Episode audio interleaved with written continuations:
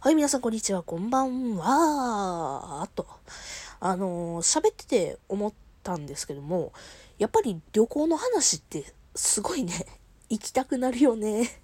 なんかね、コロナで外出れへんっていう状況が続いてるけど、やっぱりね、旅行した時の思い出話すと外出たくなるよね。はい、というわけで続きを喋りたいと思います。お付き合いください。ラジオ多面ダイス。この番組では私、アンドロデオ2号さんがサイコロつまりは多面体質のようにコロコロコロコロ気分も話題も変わりながらトークを展開していくエンターテインメントラジオです。はい、というわけで、今回もですね、えー大昔、大昔って言っていいのかななんか、修学旅行でね、ベトナムに行きましたので、その時の話をしたいと思います。えー前回は観光地こういうところ行ったよみたいな話をザザッと喋ったんですけども、今回はですね、えー料理だとかお土産だとか、まああとは私がやらかしたプチパニックっていうか、プチミスというか、なんかそういうね、話をしていきたいなというふうに思います。まずはですね、まあ、料理の話からしていこうかな。うん。あの、とてもね、ベトナムお料理も美味しいところですね。ベトナム料理という、まあね、ちゃんとお名前もあるし、あとベトナムってそもそもね、えーフランスの、まあ、植民地で、ね、植民地で、あとは中国のね、あの、移民者だとか、まあ、中国の文化もめちゃくちゃ入ってくる場所で、要は中国と中華料理とフランス料理の、まあ、愛の子みたいなのはもうあるんですよ。うん、わかる？フランス、フレンチも美味しいし、中華も美味しいし、ベトナム料理もちゃんとそれは独自であるし、みたいな、まあそういうね、ところなんですよ。ね。だからね、あの、実はですね、フレンチも中華料理もベトナム料理も全部食べましたね。うん、何が美味しかったかっていう話なんですけども、えーベトナム料理、まずね、ベトナム料理はやっぱりあの、生春巻きですね。生春巻きはね、うまかったね。あと、エビさんうん、エビ。あの、マングローブ、そう、マングローブの下にエビを養殖してたんやったかな。なんかそういう感じのね、話があるんですよ。ちょっともう私もあまりにもね、ちょっともう、うろ覚えなんですけども、あの、マングローブを植えて、エビを、なんか、エビのなんかプランクトンだとかを、なんか作って、エビを大きくして、みたいな感じの話だったと思うねんな。だから、エビが美味しいねん、とりあえず、ベトナムって。で、べエビがね、でっかいんですよね、めちゃくちゃ。手のひらサイズのエビがゴロ、ね、ボンボンボンボンってお皿に乗ってましたね。うん。で、生春巻き。あと何をともね、パクチーやったな、パクチー。もうね、本当にね、全部パクチー。もうね、どの料理食べても全部パクチーって感じだったね。本当にね、パクチー嫌いになりそうになったよね。ここまで同じアジアと。あ私あまり、あの、当時はですね、パクチー別に食べれたんですけども、あまりにもパクチーばっかりすぎてね、ちょっと嫌になったなっていう話があります。あとはやっぱフレンチはですね、あの、ね、本当にフルコースでしたね。まあフルコースって言ってももうね、簡単な、簡単な感じだったと思うんですけども、うん。あの、そうそう。で、食べるときに、えっと、お肉かお魚かっていうのを選べたんですよ、コースで。で、私当時ね、あの、魚を選んだんですよ。で、みんなさ、当時、私、高校生の時やったんで、高校のその育ち盛りの時に、みんな肉やって、みんなフィッシュはビーフでビーフ選んでんのよ。で、私と親友と、あと誰やったかな？なんかね、4人ぐらいが、だけよ。4人ぐらいだけがお魚やったんですよ。先生とかも含めて。先生もなんか知らんけど肉選んでてさ。で、そしたら、なんかね、お魚めちゃくちゃ美味しかったんですよ。白身魚でね。で、ホワイトソースかかってるような、本当に、あ、美味しいなっていうような白身魚やったんですけど、肉はめっちゃ硬かったらしいです。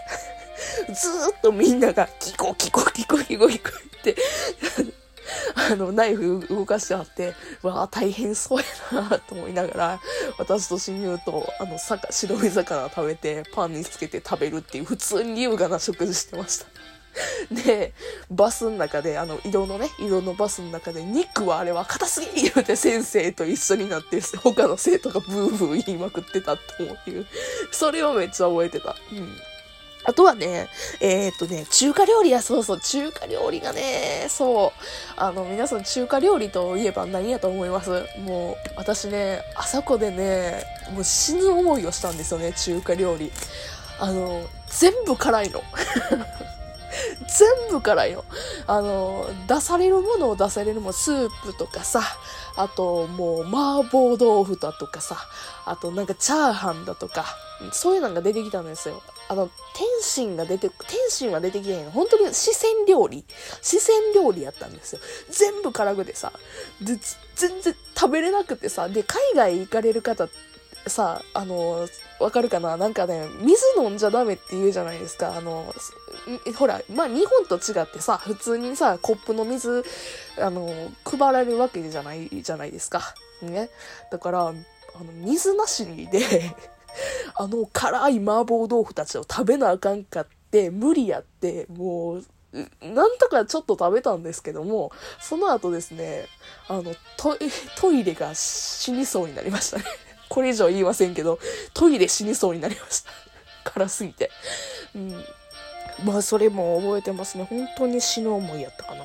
うん、ご飯でやっぱりそう思い出あるのがそれかな。あとは、あれですね、エースコックの工場にね、行ったんですよ。エースコックってあの、日本にある、ほら、ね、インスタント麺のあの、会社さんがベトナム支店というか、ベトナム工場を持ってはって、そこにも行かさせていただいたんですけども、ややっぱりね、うまかったね。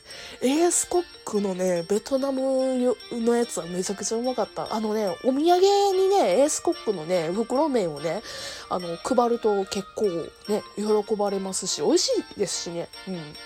あの、おすすめでございます、お土産で言うと。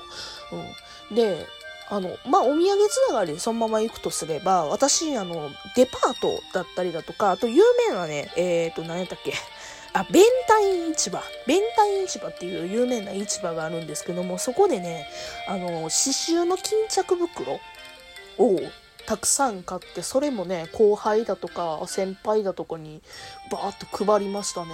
そう。なんで配れるかっていうところなんですけど、高校生の修学旅行でみんなに配れるほどなんでお土産が買えたかという話なんですけども、ベトナムめちゃくちゃね、あの、物価が安いんですよ、物価が。